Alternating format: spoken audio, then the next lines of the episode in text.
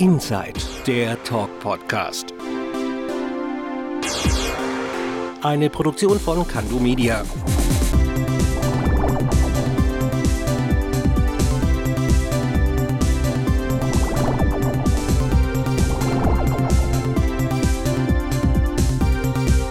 Und hier ist er, der Bo. Hallo und herzlich willkommen zu einer neuen Folge von Inside, dem Talk Podcast. Ich bin der Bo und ich freue mich wie immer, dass ihr wieder eingeschaltet habt. Ja Leute, heute geht es um ein sehr wichtiges gesellschaftliches Thema, nämlich um Inklusion. Als soziologischer Begriff beschreibt das Konzept der Inklusion eine Gesellschaft, in der jeder Mensch akzeptiert wird und gleichberechtigt und selbstbestimmt an dieser teilhaben kann, unabhängig von Geschlecht, Alter, oder Herkunft, von Religionszugehörigkeit oder Bildung, von eventuellen Behinderungen oder sonstigen individuellen Merkmalen. Und mein heutiger Gast ist seit 2021 die erste hauptamtliche Inklusionsmanagerin in einem deutschen Sportverein, nämlich beim MTV Stuttgart. Dort kümmert sie sich darum, dass Menschen ohne Barrieren gemeinsam Sport treiben können. Außerdem ist sie einer der Vorstände beim Verein Tragwerk e.V. in Ludwigsburg. Herzlich willkommen, Mandy Pirer. Hallo, guten Tag. Mandy, vielen Dank, dass du dir heute die Zeit nimmst für mich und meinen Podcast. Wie immer die wichtigste Frage zuerst, wie geht's dir? Mir geht's gut. Also der Frühling hat begonnen, da kann es einem doch einfach nur ähm, gut gehen, wenn die Sonne wieder scheint. Das stimmt, genau. Heute schließt sich quasi der Kreis, denn in der letzten Folge von Insight, das war die Sonderfolge Nummer 2, war ich zusammen mit Katharina Stang vom Verein TEB zu Gast bei dir in Inklusiv das Magazin auf Scala TV um über Bauchspeicheldrüsenkrebs zu sprechen. Und heute bist du mein Gast und wir reden über ein nicht minder wichtiges Thema. Ich habe es gerade schon gesagt, über Inklusion. Du bist die erste hauptamtliche Inklusionsmanagerin in einem deutschen Sportverein. Für alle, die sich unter deiner Berufsbezeichnung nichts vorstellen können, was macht eine Inklusionsmanagerin?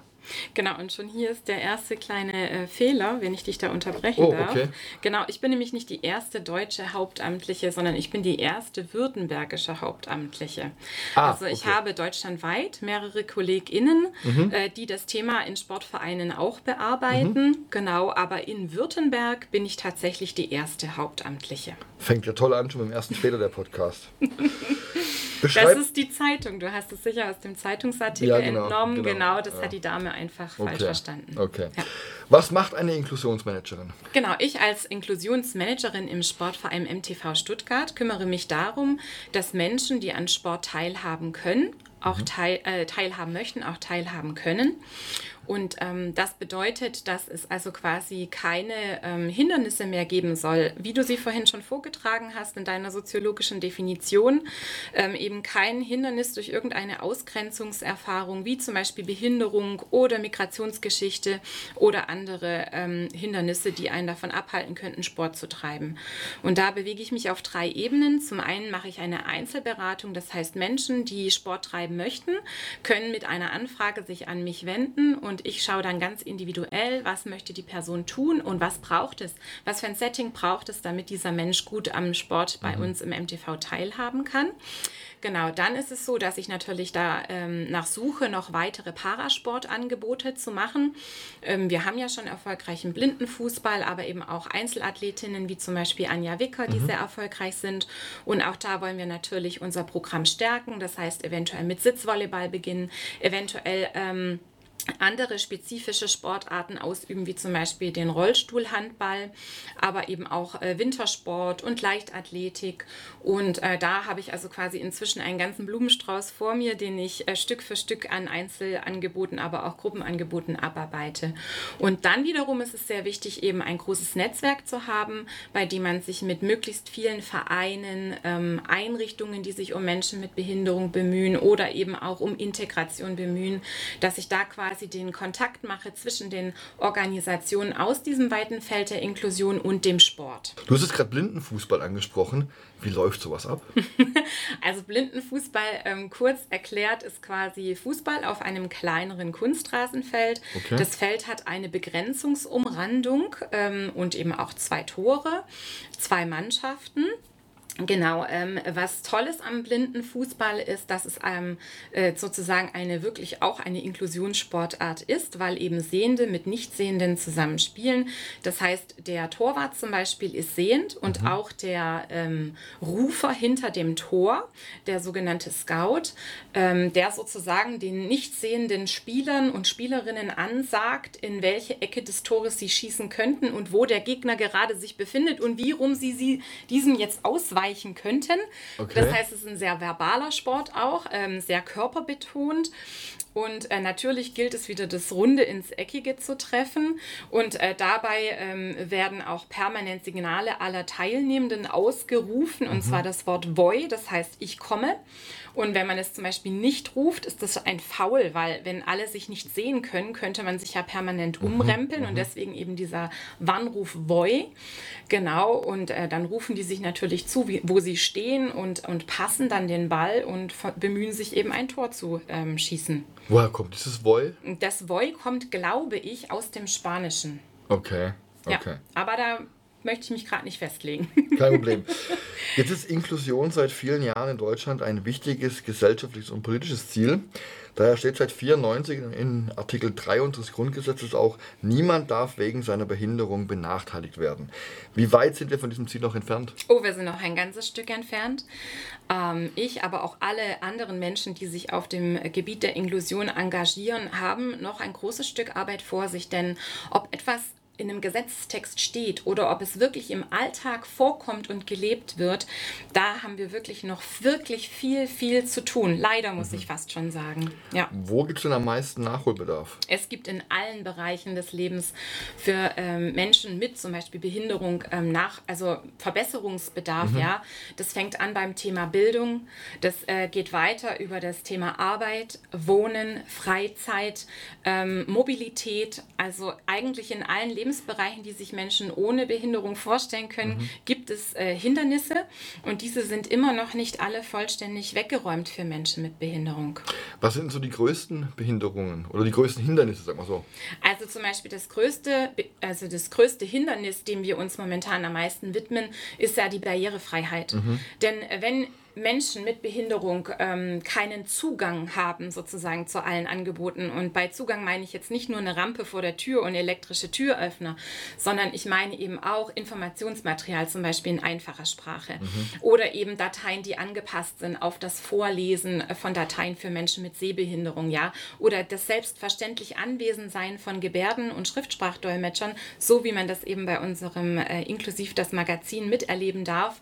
Äh, das sind alles Hinweise Hindernisse, die äh, sozusagen gar nicht möglich machen, mhm. dass wir Menschen alle barrierefrei zusammenkommen und uns gegenseitig wahrnehmen können.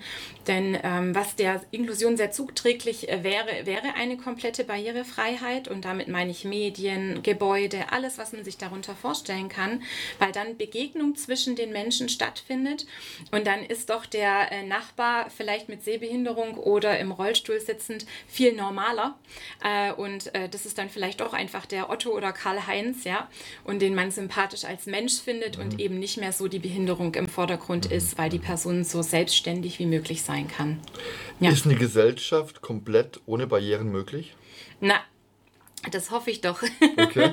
ich meine, wir sind ja wohl wirklich ähm, A, un, äh, wohlhabend ohne Ende. Ja? Mhm. Es gibt eigentlich jede Menge Geld und deswegen sollte es keine Rolle spielen, ob irgendjemand Assistenz benötigt, sowohl für die Freizeit als auch für die Arbeit. Es mhm. sollte keine Rolle spielen, ob irgendwo noch ein Aufzug gebaut werden muss oder eine Rampe montiert.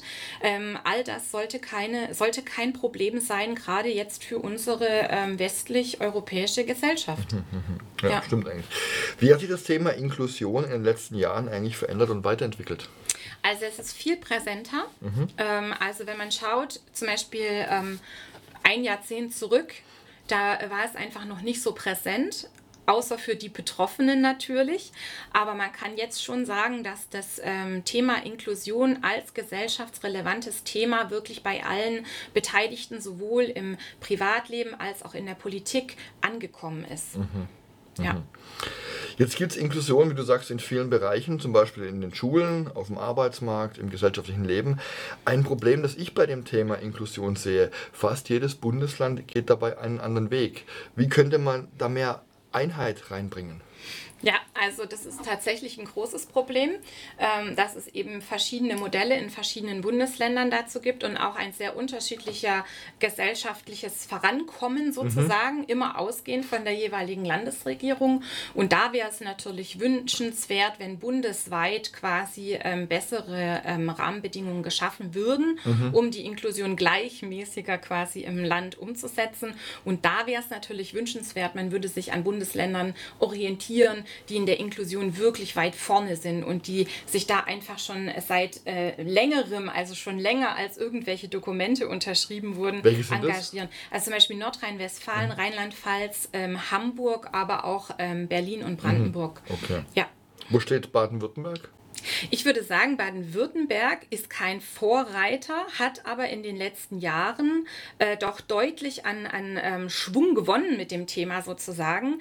Ähm, ich persönlich stelle immer wieder fest, dass eben in, auf den Themengebieten, die mich ähm, betreffen, und das ist nun mal die Teilhabe von Menschen mit Behinderung an verschiedenen Ereignissen wie Veranstaltungen, Sport, aber auch Bildung, ähm, da ist es schon ein Stück vorangegangen, aber es kann noch deutlich besser werden. Also vielleicht so unteres Mittelfeld. Oh, okay, okay.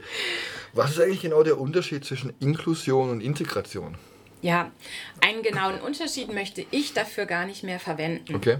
Das hat ähm, den Grund, dass ich den weit gefassten Inklusionsbegriff lebe. Das heißt, mich beschäftigt bei In Inklusion immer Ausgrenzungserfahrungen von mhm. Menschen. Und das schließt eben Behinderung mit ein, aber eben nicht nur, sondern eben auch zum Beispiel Migrationsgeschichte oder nicht lesen und schreiben zu können. Ja, es gibt ja verschiedene Ausschlusskriterien, die einen daran hindern, Teil eines Ganzen zu sein. Und das ist eben für mich Inklusion, das zu überwinden. Mhm. Aber für die Beantragung zum Beispiel von Geldern oder Fördertöpfe des Bundes und des Landes gibt es eine strikte Trennung, bei der es sich darum handelt, dass es bei der Inklusion vor allem um die Teilhabe und Chancengleichheit für Menschen von, mit Behinderung geht mhm. und bei der Integration eben um die Teilhabemöglichkeiten von Menschen mit Migrationsgeschichte.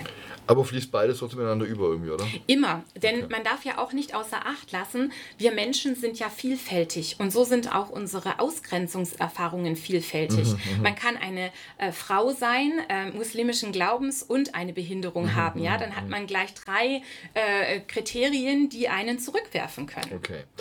Kommen wir mal zur Inklusion im Sport. Wo genau setzt da deine Arbeit beim MTV Stuttgart an? Oder anders gefragt, wie sieht ein ganz normaler Arbeitstag als Inklusionsmanagerin in einem Sportverein aus? Ja, also der sieht vor allem sehr kommunikativ aus. Das heißt, ich bin sehr viel damit beschäftigt, ähm, E-Mails selber zu schreiben, aber auch E-Mails zu beantworten. Mhm. Dabei werde ich von Einzelpersonen etwas gefragt oder von Organisationen oder anderen Vereinen. Dann telefoniere ich sehr viel und nehme an Meetings teil, ähm, eben auch mit ähm, verschiedenen VertreterInnen der Stadtverwaltung oder eben von anderen Sportvereinen oder auch einfach von Vereinen oder Gruppierungen, die sich mit Menschen mit Behinderung zum Beispiel mhm. beschäftigen oder Selbsthilfegruppen. Mhm. Genau. Und ähm, dann ist es natürlich so, dass äh, zu einem normalen Arbeitstag eventuell auch Abendtermine gehören, bei denen ich Gast sein darf, zum Beispiel auf einem Podium, um Fragen zu beantworten, aber eben auch einfach Gast bei Veranstaltungen. Ähm, genau, das sind so die ähm, Termine, die ich an einem Tag eventuell bewältige. Du hast jetzt vorher schon das Blindenfußball angesprochen oder den Blindenfußball. In welchen Sportarten geht denn Inklusion eigentlich noch? Weil ich denke mal, dass jemand mit einer körperlichen Beeinträchtigung zum Beispiel Bockspringen tut, ist eher unwahrscheinlich. Hm, das würde ich nicht ausschließen, weil okay. das kommt ja dann im Individuellen auf die Behinderungsform okay. an. Okay. Ja?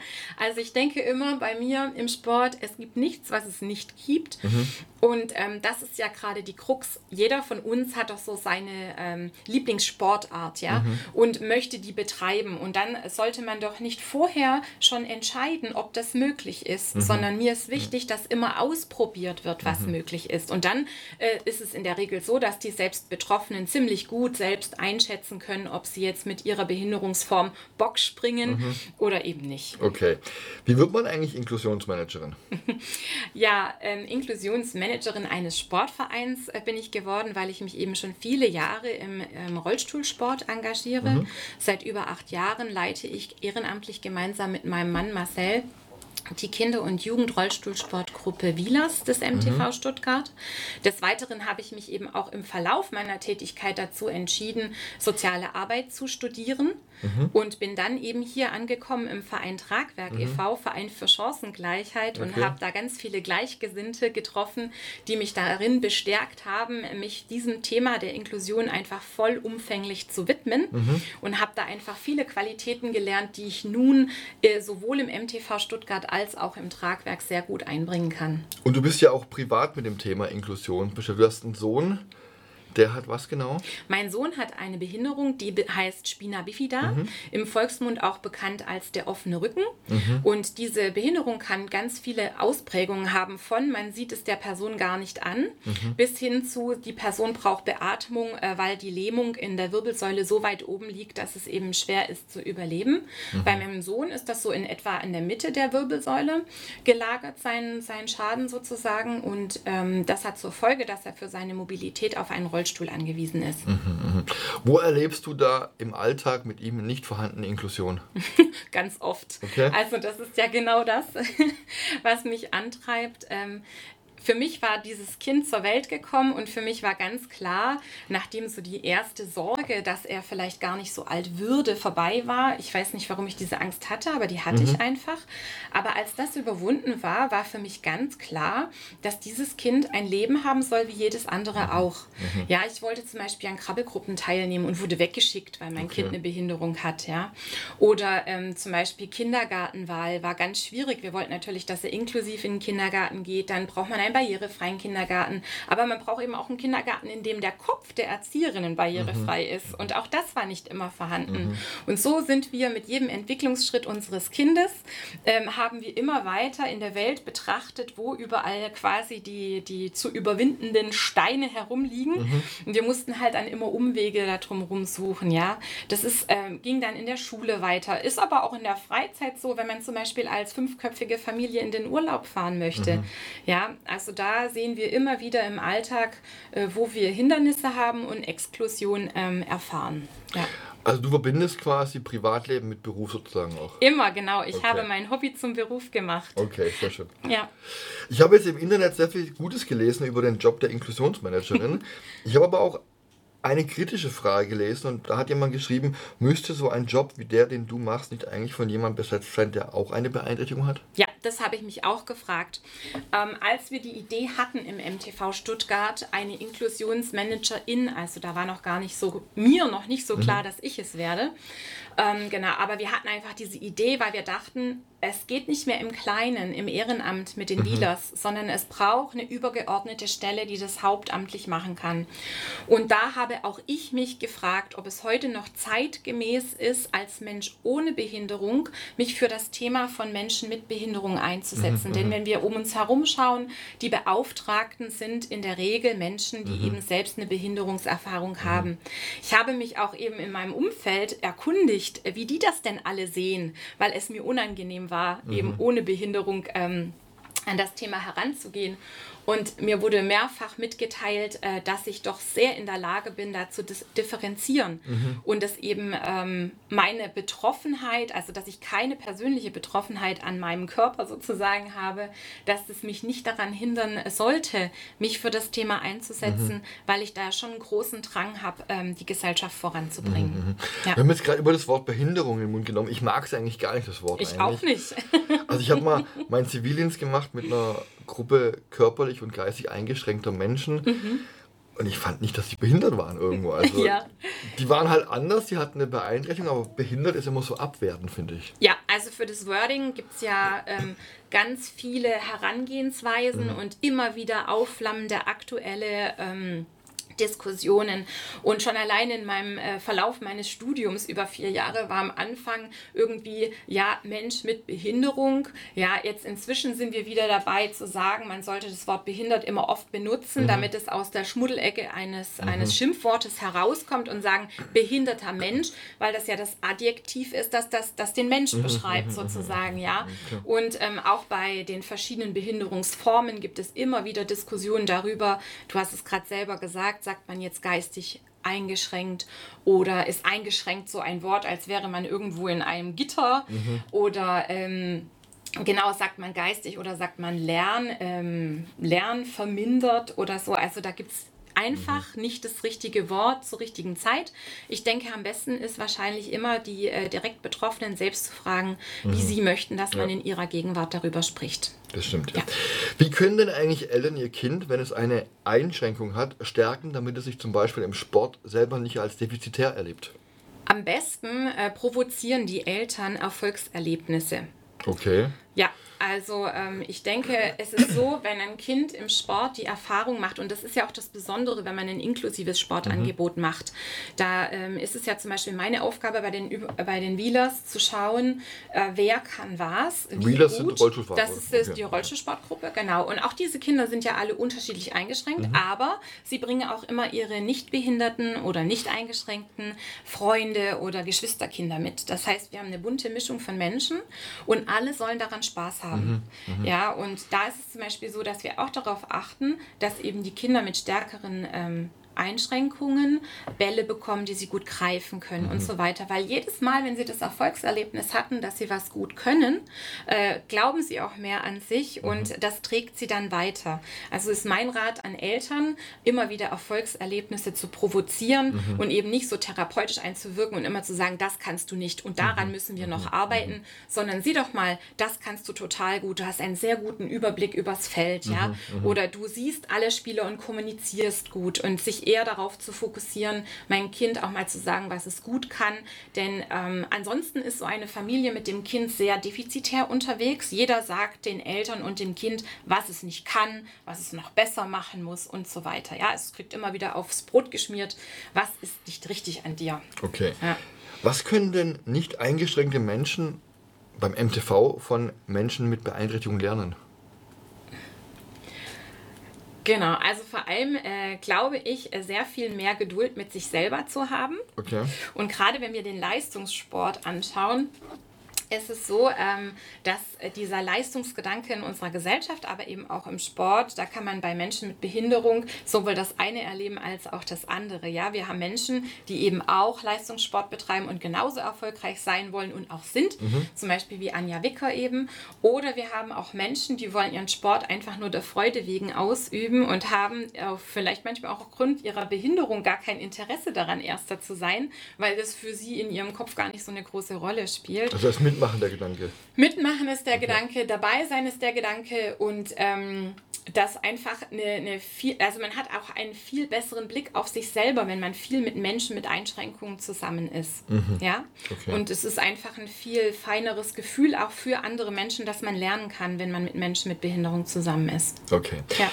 Was müsste sich in der Gesellschaft ändern, um mehr Inklusion zu erreichen? Ja, zunächst kann jeder bei sich selber anfangen. Wir haben mhm. ja alle so unsere Schubladen und es ist auch total normal, dass wenn wir einen äh, Menschen neu begegnen, ähm, dass unser Gehirn schnell sortiert, in welche Schubladen dieser Mensch äh, gehört und auch ähm, auch ich habe Schubladen, aber ich weiß eben, dass sie da sind mhm. und wühle die Person dann schnell gedanklich wieder da heraus, ja, und lerne sie erstmal näher kennen. Und ich glaube, das würde schon sehr dazu beitragen, wenn ich, egal wem ich begegne, und das muss ja kein Mensch mit Behinderung sein, meine Vorurteile zurückhalte und wirklich erstmal den, das Gegenüber wirklich wahrnehmen und kennenlerne mhm. und wertschätze. Und wenn wir das mit allen Menschen machen, die uns begegnen, haben wir schon einen großen Teil dazu beigetragen, dass unsere Gesellschaft gleichberechtigter äh, und inklusiver wird. Mhm. Ja? Mhm. Aber natürlich als Organisation zum Beispiel oder als staatliche Organisation kann man auch wirklich etwas für die Barrierefreiheit tun, damit Begegnung unter den Menschen stattfinden kann, weil sonst bauen sich ja die inneren Barrieren im Kopf niemals mhm. ab, wenn mhm. ich nicht kennenlerne, ähm, äh, was für eine tolle Person jemand anders eben mhm. ist. Mhm. Ja. ja. das stimmt. Ich habe es gerade in der Anmoderation vorhin erzählt, du bist nicht nur Inklusionsmanagerin beim MTV Stuttgart, sondern bist auch noch im Vorstand vom Verein Tragwerk e.V. in Ludwigsburg. Was genau macht denn der Verein? Also der Verein Tragwerk e.V. heißt auch Verein für Chancengleichheit. Mhm. Genau, und seit über elf Jahren engagiert er sich sowohl in der Stadt als auch im Landkreis Ludwigsburg für die Inklusion. Und mhm. auch hier ist der weit gefasste Inklusionsbegriff gemeint. Genau, und wir haben äh, zum einen unser, unser großes Thema sozusagen ist das Netzwerk im Landkreis Ludwigsburg, in dem wir über 32 Organisationen und Vereine zusammengebracht haben, die sich im Gebiet der Inklusion oder auf dem Gebiet der Inklusion sozusagen engagieren, miteinander absprechen, miteinander wirken, um so wirklich für jeden einzelnen Menschen das Beste herauszuholen an Teilhabe und Chancengleichheit. Und ähm, ein, ein weiteres wichtiges ähm, Tun von uns sind die Café Links. Da mhm. haben wir inzwischen drei Standorte. Genau, und das Café Link bedeutet, dass Menschen also SozialarbeiterInnen arbeiten gemeinsam mit SchülerInnen verschiedener äh, Ludwigsburger Schulen, gemeinsam im Serviceteam. Es können sich aber auch Menschen mit Migrations- oder Fluchterfahrung melden, die mitarbeiten möchten. Und wir bedienen quasi die bunte Gesellschaft mhm. Ludwigsburg in unseren Cafés, in mhm. denen der Kaffee und der Kuchen äh, einen Preis haben, der sich möglichst vielen sympathisch mhm. gegenüber erweist. Ja, man kann auch ohne etwas zu bezahlen kommen, aber man darf auch gerne um uns zu unterstützen, mehr Geld dalassen. Mhm. Genau, und da äh, kommen einfach viele verschiedene Menschen, ähm, junge, ältere Menschen mit, aber Menschen ohne Behinderung mit und ohne Migrationserfahrung. Und des Weiteren haben wir auch noch einen Deutschkurs für Frauen. Mhm. Der startet jetzt wieder. Der hat jetzt leider eine Pause aber jetzt legen wir wieder los und der ist explizit für Frauen, die keinen Anspruch auf einen regulären ähm, äh, Deutschkurs erfüllen können. Denn auch das gibt es. In mhm. unserem System gibt es Lücken und die versuchen wir quasi zu füllen. Ja. Okay. Ich möchte noch mal kurz auf diese Kaffee-Links zurückkommen. Wo gibt es denn die überall? Also, zum einen gibt es dienstags, nachmittags immer am Marktplatz bei Markt 8 mhm. das Kaffee-Link von 14 bis 17 Uhr. Mittwochs immer im Mehrgenerationen Haus in Grünbühl-Sonnenberg von 14 bis 17 Uhr. Und am Donnerstag bieten wir ein Frühstück im Beckschen Palais von mhm. 9 bis 11 Uhr für Menschen vor allem mit Armutserfahrung und auch am Nachmittag dann wieder das klassische Café Link von 14.30 Uhr bis 18 Uhr. Mhm. Café Link klingt für mich jetzt mal eher in Richtung Computerbranche, aber ich glaube, Link hat auch was mit Inklusion zu tun. Ne? Genau, es heißt nämlich Ludwigsburg inklusiv. Ah, okay. Sehr schön, okay. Ich denke mal, auch der Tragwerk e.V. hat die letzten zwei Jahre unter der allgemeinen Corona-Situation gelitten. Mhm. Wie hat sich das bei euch ausgewirkt? Also, ähm, es hat uns vielfältig belastet mhm. und zwar auf ganz vielen verschiedenen Ebenen. Zum einen ist es natürlich so, dass ähm, die Finanzierung von manchem wegbrach, einfach dadurch, dass einfach die Gelder dafür nicht mehr zu uns gekommen sind, weil zum Beispiel Stiftungen nicht mehr genug Geld haben, weil sie nicht genug erwirtschaftet haben oder auch der Staat. Genau, also da hatten wir äh, Einbußen, aber was uns am meisten getroffen hat, war, dass wir den Kontakt zu unseren Menschen mit ganz viel Kraft gehalten mhm. haben. Ja, also das war wirklich ein, ein großer Aufwand, denn unsere Gäste, die zu uns kommen, sind ja auch oft sehr einsam. Mhm. mhm. Und ähm, wir überbrücken diese Einsamkeit und wir haben dann wirklich angefangen, Telefonlisten zu erstellen und ähm, alle Menschen anzurufen und ihnen aber auch anzubieten, uns anzurufen. Mhm. Und dann haben wir natürlich auch spontane Aktionen Aktionen gemacht, wie zum Beispiel, dass ehrenamtliche Näherinnen, als noch diese Stoffmasken erlaubt waren, ähm, haben dann also ehrenamtliche äh, Masken genäht und wir haben koordiniert, dass das dann an die verschiedenen Einrichtungen und Institutionen des Netzwerk Ludwigsburg zum mhm, Beispiel mhm. weitergegeben wurde. Mhm. Genau, und da waren wir vielfältig unterwegs und jetzt ist es so, dass wir mit vielen Aktionen und Angeboten wieder starten wollen, unsere Cafés zu füllen. Und ein Ergebnis dieser ähm, brachliegenden Zeit sozusagen war eben auch inklusiv das Magazin mit dem Skala zusammen. Kommen wir gleich nochmal drauf. Ja. Kannst du noch mal ganz kurz was zur Geschichte vom Tragwerk erzählen? Ja, also das Tragwerk hat sich vor über elf Jahren gegründet. Mhm. Es war ähm, zum einen eben... Ähm, die Idee von, von verschiedenen Frauen, die schon auf verschiedenen Gebieten quasi mit Menschen gearbeitet haben, einen neuen Verein zu gründen, der sich also um die Chancengleichheit bemüht. Mhm, mhm. genau, unter anderem meine Kollegin, die du vorhin gesehen hast, Silke Rapp, aber auch Eva Herbst-Schetter, die mhm. jetzt schon im Ruhestand weilt, okay. waren da sehr engagiert und haben den Verein wirklich über Jahre weit nach oben gebracht. Mhm. Okay. Ja. Ich möchte mal ganz kurz auf dieses Kaffee oder auf die, diese Kaffee-Links zu sprechen kommen. Da kommen ja auch Menschen mit geistiger Beeinträchtigung, oder? Ja, sowohl als Gäste als auch als MitarbeiterInnen. Wie erklärt man eigentlich solchen Menschen während einer Pandemie, hey, du kannst nicht mehr dort hingehen oder du kannst dort nicht mehr arbeiten? Ja, also das war wirklich ganz schlimm. Mhm.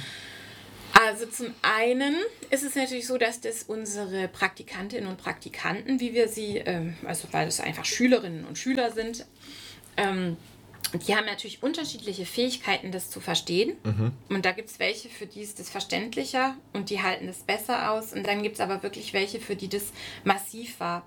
Und dann haben wir zum Beispiel in meinem Kaffeestandort Mittwochs in Grünbühl-Sonnenberg kommt immer Harald Schmidt. Das ist ein äh, Akkordeonmusiker der Brands Band. Ich dachte schon, der Harald Schmidt ist Genau, der Brands Band. Und er okay. spielt jede mhm. Woche für uns schöne Schlager. Mhm. Und äh, für ihn ist es ein wichtiger Teil seines Privatlebens abends zu uns ins Café kommen zu können. Okay. Und ich weiß, dass er sehr äh, uns vermisst hat und sehr darunter gelitten hat und wirklich immer darauf gefiebert hat, wann wir wieder aufmachen.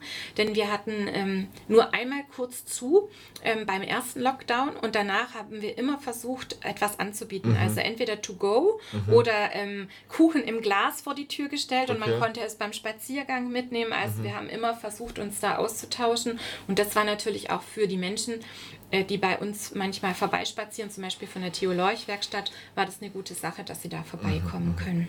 Ja. Ich denke mal, ist es für Menschen mit geistiger Einschränkung auch nicht ganz leicht zu verstehen, warum eine Maske getragen werden muss. Da muss ich sagen, das kann schon sein. Okay. Aber immer wenn ich dann unsere Menschen wieder angetroffen habe, äh, war das kein Thema. Okay. Also wir halten uns einfach alle wie die Chamäleons mhm. immer an die bestehenden Regeln. Okay. Ja. Das ist gut. Jetzt haben wir viel über deinen Hauptjob und dein Amt beim Tragwerk e.V. gesprochen. Du hast aber auch noch eine andere Tätigkeit und da haben wir, hast du gerade schon angedeutet und zwar moderierst du auch noch äh, das Magazin Inklusiv auf dem YouTube-Kanal vom Scala TV. Erzähl mal, was gibt es da zu sehen? genau, da gibt es hoffentlich immer regelmäßig ähm, dienstags abends ab 18 Uhr eine inklusive Sendung mhm. zu sehen. Genau, seit zwei Jahren machen wir das jetzt schon. Das ist übrigens ein Teil meiner Arbeit beim Tragwerk äh, über eben das Netzwerk Inklusion im Landkreis. Mhm. Und wir haben alle ähm, NetzwerkpartnerInnen angeschrieben und gesagt, kommt, wir machen zusammen eine Sendung. Wenn die Menschen gerade nicht zu uns kommen können, dann äh, wollen wir über uns berichten und zeigen, was wir denn alles so bereithalten für mhm. Menschen.